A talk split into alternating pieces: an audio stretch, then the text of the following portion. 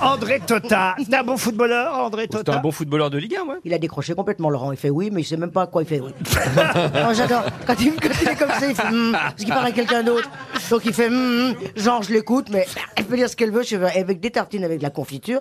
Et à ce moment-là, il est tombé de la passoire, etc. Et là, il va faire hum, hum, hum, hum. Et il est reparti dans ses fiches et on peut continuer à dire ce qu'on veut. C'est une guêpe qui tombe dans une machine à four. Et, et l'autre, il est là, et ben.